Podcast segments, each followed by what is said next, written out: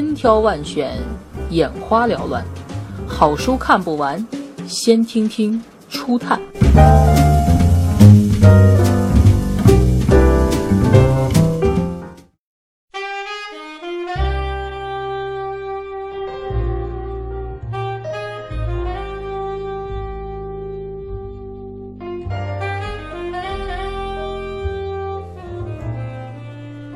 于无声处，只要还有国家存在，间谍这个古老的职业就永远不会消失。反间谍的工作同样也一刻不会停下。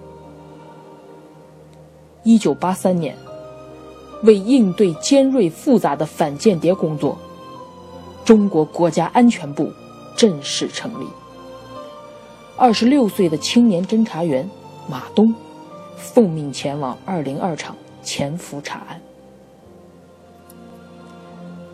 为了保护国家军工项目“蓝鱼计划”的绝密信息，马东隐瞒身份，与间谍分子展开了长达三十余年的周旋。亲情、爱情、友情，都在这场持久的无声战役中。一次次接受着残酷的考验。在这本书中，反间谍工作就是一场场没有硝烟的战役，却依然是那样的殊死拼搏、惊心动魄。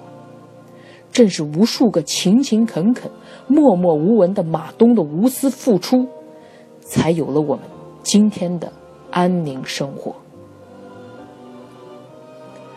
这是一本平民化视角的当代反间谍小说，用平凡描述不平凡，抛开了传统反间谍斗争的高大上，直面并还原了这些无声的人的人生状态，再现了真实反间谍故事和国家安全侦查员用忠诚和信仰铸造的一生。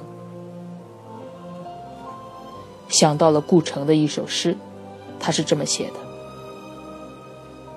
我是一名列兵，属于最低一层。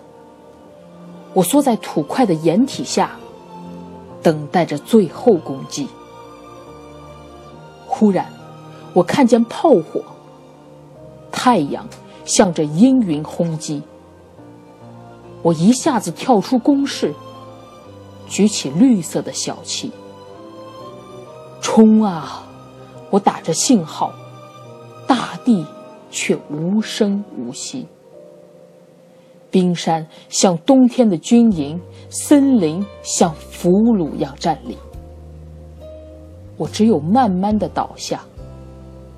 雪粒多么密集！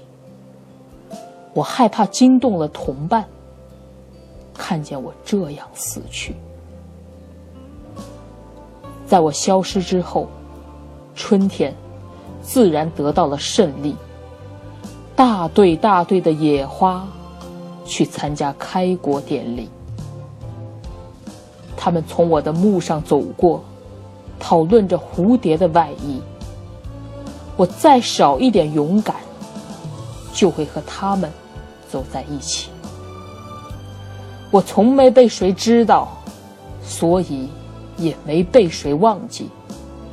在别人的回忆中生活，并不是我的目的。